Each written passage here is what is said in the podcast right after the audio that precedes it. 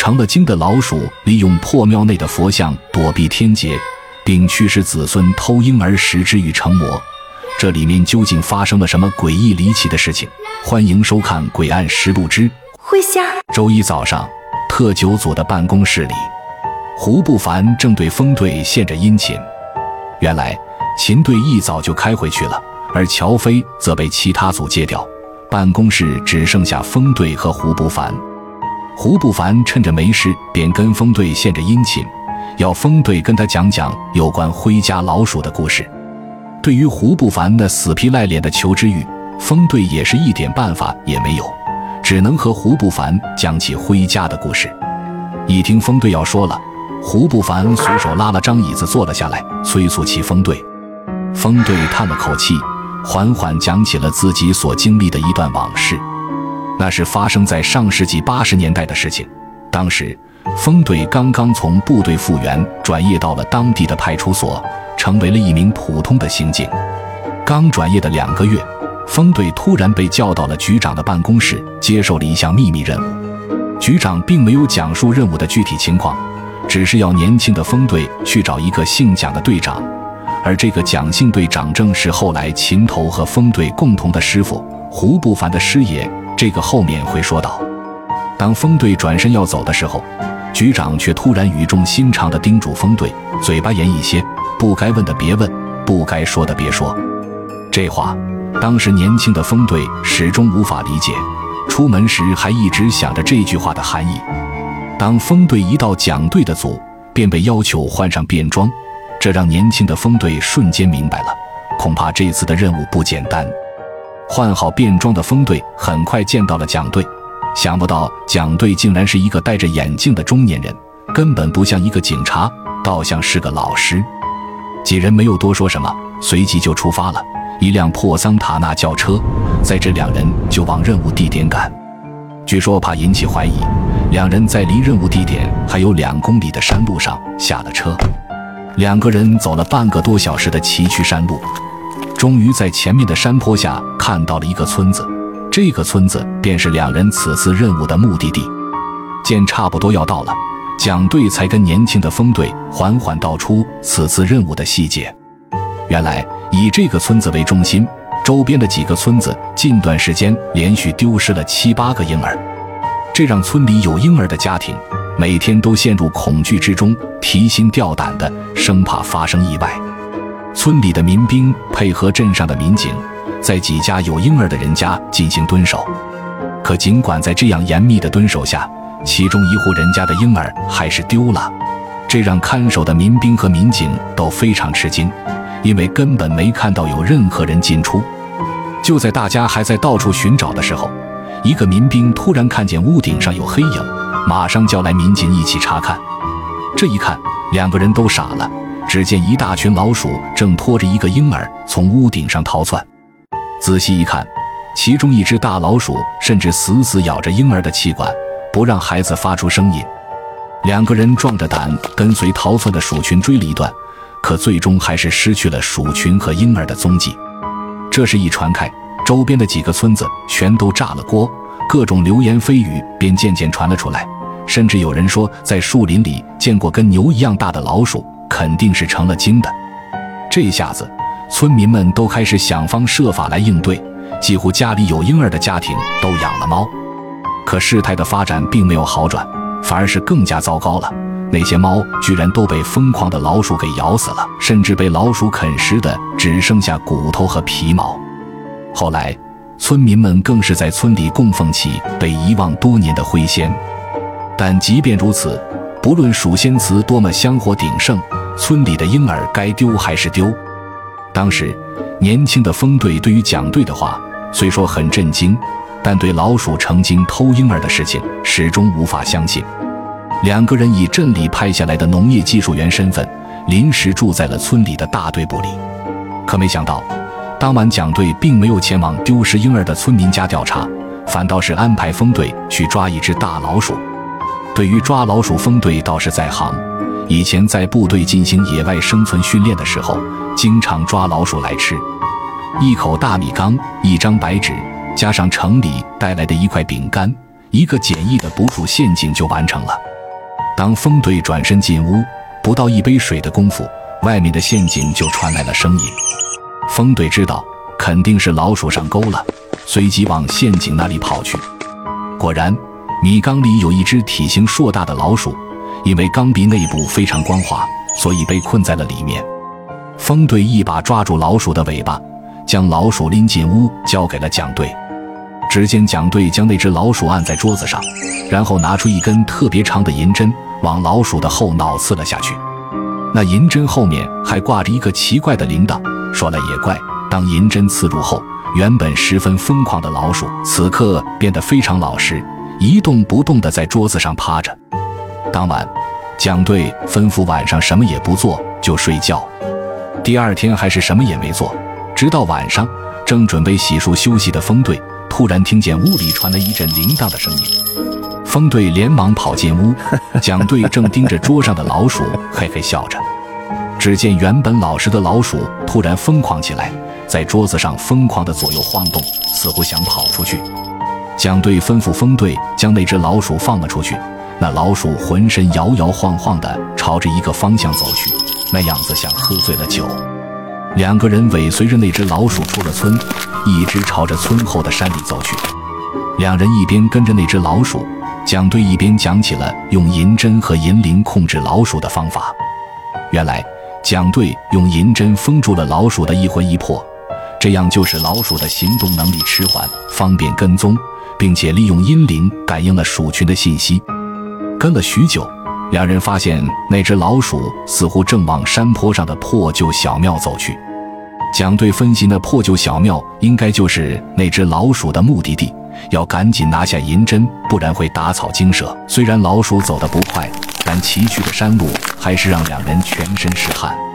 风队赶紧往前跑了几步，将那只老鼠又抓了回来。蒋队随即小心翼翼地拔下了老鼠后脑上的银针。那老鼠一下恢复了正常，立马变得灵活起来，晃了几下脑袋，便别了方向，一下子就跑远了。风队和蒋队在后面看着，那老鼠果然跑进了那间破庙。既然位置已经确定，两人便准备前去一探究竟。可当风队准备朝破庙的方向前进的时候，蒋队却拦住了他。原来。老鼠的听觉和嗅觉超过人类几百倍，更可怕的是，它们对人类灵魂那特殊的感知能力。蒋队在风队和自己的额头上涂抹上一种红色的液体，据说是可以将人类的灵魂暂时遮盖，让老鼠感觉两人只是山里的动物。风队第一次经历这种事情，心里不免紧张了起来，紧紧跟随着蒋队，两人悄无声息地来到了破庙的门口。两人生怕发出一丝丝声音，小心翼翼地探头朝破庙里看去。可就这一看，把两人吓了一跳。只见破庙里密密麻麻地爬满了老鼠，但这群老鼠并没有乱跑乱叫，似乎正在进行着某种仪式。庙的正中间有尊破损的佛像，佛像的胸口处有个凹洞，里面躺着一只体型硕大的老鼠。那老鼠似乎很老了，头顶的毛都掉光了。胡须也白了，两只眼睛透出红色的金光，给人一种很邪的感觉。风队强忍着不让自己发出震惊的声音，心想着：难道这只老鼠成精了？就在两人还未从刚刚的震惊中缓过来，一个让两人更加震惊的情况出现了。只见那群老鼠突然变得比刚刚更加的安静，头统一的转向了另一个地方，似乎正在等待什么的到来。突然。东墙角的一个破洞里走进来一对老鼠，两人仔细看清楚后倒吸了一口凉气。只见那对从破洞进来的老鼠拖着一个白白胖胖的婴儿进来了。这时，那只秃头老鼠一下来了精神，一改此前的慵懒，翻身爬了起来，朝着进来的那对老鼠滋滋叫着。此时的它显得异常的兴奋，尖叫着，似乎正在发着什么命令。那对老鼠将婴儿拖到破庙中间，其余的老鼠则是围拢到了一旁。就在这时，两人又听到了另外的声音。只见闪过一道黑影，随后一个秃头男人从墙上的另一个破洞里钻了出来。那是个驼着背的男人，长相极其猥琐，一进庙就对那只秃头老鼠献媚起来。那语气表情十分的谦卑，仿佛他也变成了那老耗子的子孙。那秃头老鼠朝他滋滋叫了两声，男人似乎就明白了意思，走过去托起那婴儿，然后一只手将婴儿高高的举起，拖到了秃头老鼠的面前。那老耗子显得非常兴奋，张着嘴，竖着尖牙，激动地叫着。与此同时，那男人从腰间拔出一把锋利的尖刀，一手高高托举着婴儿，拿刀的手也慢慢举了起来。突然，猛地一刀就要朝着婴儿的胸膛刺过去。蒋队和风队当然明白他想干什么，也清楚不能眼睁睁地看着婴儿被肢解，哪怕婴儿已经死了。正当风队准备冲过去的时候，一声婴儿响亮的啼哭声从破庙传了出来。原来，那婴儿刚刚只是闭住了气，在男人的一阵折腾下又醒了过来。突如其来的啼哭声。也是把那秃头老鼠和男人吓了一跳，但那老鼠并没有罢休，不断朝着猥琐男人尖叫着，似乎催促他赶紧动手。那男人似乎有些为难，但也不敢违背秃头老鼠的命令。看得出他已经不是第一次杀活的婴儿了。秃头老鼠几乎接近疯狂了，朝着那个男人不断尖叫着。那男人似乎很听从秃头老鼠的话，再一次朝啼哭的婴儿举起了刀。一直暗中观察的蒋队和风队早就看不下去了，见到情况如此危急，马上决定出手救人。风队随即冲进庙里，大喊了一声，镇住了那个男人。风队的那一声暴喝，晴天霹雳般打破了破庙的平静。那男人瞬时愣住了，他根本想不到这么晚了还会有人来这里。而那秃头老鼠似乎也被突如其来的变故惊呆了。一动不动地盯着风队，破庙里的所有老鼠这时也都傻愣愣地呆立着，紧紧盯着这个不速之客。风队趁着他们呆愣的时候，一掌推倒了那个男人，将婴儿抢到了自己的怀里。而此时，那男人才回过神来，不停地往后面倒退。同时，秃头老鼠也反应了过来，抬起头，疯狂的尖声叫着，似乎在发号施令。风队此时也明白了。秃头老鼠疯狂尖叫的目的，只见破庙里的老鼠此时都行动了起来，将风队包围在了中间。随着包围圈不断的缩小，前头几只体型较大的老鼠突然疯狂地冲向了风队。其中的一只老鼠速度极快，弹跳力很强，像闪电一般射向了风队。风队急忙将婴儿护住，抬起左手挡住了老鼠的进攻。可想不到，那老鼠竟死死地咬住了风队的胳膊。风队用力甩动左手，将那只老鼠远远甩了出去。可此时，左手的手臂上已经被那只老鼠硬生生地撕咬下了一大块肉。就在风队还在对老鼠的疯狂感到吃惊时，突然抱着婴儿的右手又是一阵钻心的疼痛。原来，又有一只老鼠窜到了风队右手上。死死咬住风队的右手，虽然很疼，可风队始终没有放开手里的婴儿。就在这时，原本被风队推倒、还满脸恐惧的男人，也提刀慢慢朝风队靠近。看来有了这群疯狂的老鼠，那男人顺势就不害怕了，因为他知道闯进来的风队是不可能活着离开的。只要风队死了，他的所作所为也就不会有人知道。看着眼前的处境。风队知道今晚看来是凶多吉少了，眼前的男人倒不是什么威胁，可这成百上千疯狂的老鼠恐怕是很难对付了。就在这时，刚刚跑出去的蒋队冲了进来，朝风队扔去了个竹筒，要风队将竹筒里的东西撒向那群老鼠。风队一下子接住了竹筒，可多了一个人的加入，并未让那男人和鼠群后退，反而是步步紧逼。蒋队此时并不担心。左手一扬，这时风队才发现，蒋队手里抓着两根红绳，绳子上面拴满了铃铛。蒋队猛地拽了一下红绳，破庙里顿时响起一阵铃铛的声音。原来，蒋队刚刚趁风队拖延时间的时候，将破庙的四周都围上了拴满铃铛的红绳。那铃铛声音清脆，顿时在寂静的夜里格外明显。再看那群疯狂的老鼠，刚才还红着眼。听到铃声后，竟都像醉酒似的左右摇晃起来。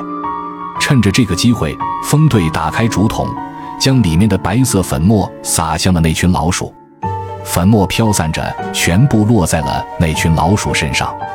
那粉末不知是什么成分，一遇到空气，立马燃烧起淡蓝色火焰，将那群老鼠全部点燃了。一只只老鼠瞬时变成了一团团火球，被烧得四处乱窜。风队手中的竹筒一时间也烧了起来，便随即将竹筒扔到了地上，一边向后退着，一边左右躲避四处乱窜的老鼠。就在这时，风队发现了另一件事。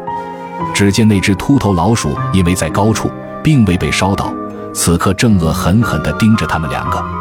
回头再看那个男人，已经趁乱从刚进来的破洞跑掉了。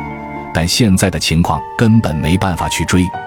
很快，破庙里的老鼠都烧成了焦炭，而火势也渐渐小了下来。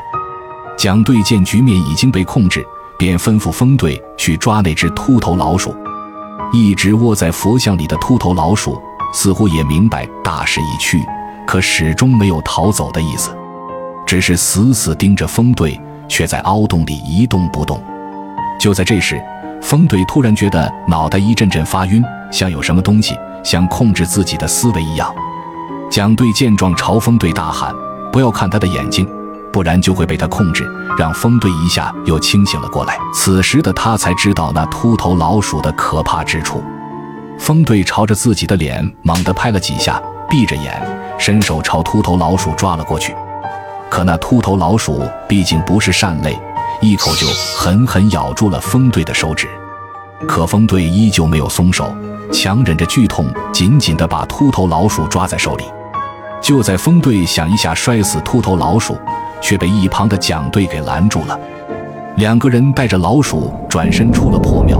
原本平静的天空突然乌云密布，蒋队随即吩咐风队将秃头老鼠用拴有铃铛的红绳绑在树上。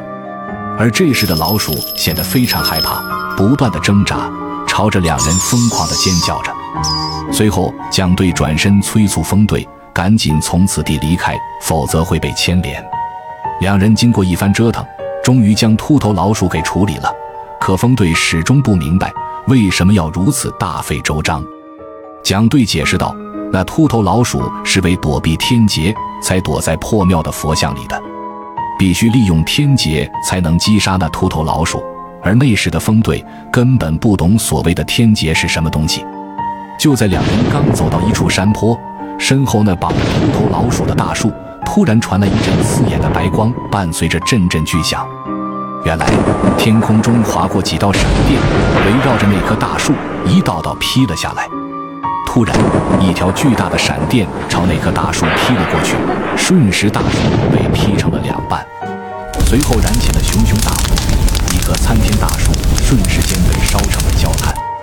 此时的风队才明白天劫竟然如此厉害，一旁的蒋队更是跟他讲了不能摔死老鼠的原因。原来。一旦摔死秃头老鼠，只是让他的灵魂脱离肉身，他还是可以继续作恶。随着秃头老鼠被天界击杀，天空又恢复了之前的平静，一轮明月又露了出来。自从秃头老鼠被击杀，丢失婴儿的事情就再也没有出现过，而那个男人也在后来被抓捕归案。风队讲述完了自己当年那段堪称离奇的经历，也就是因为这件事，风队走上了现在的道路。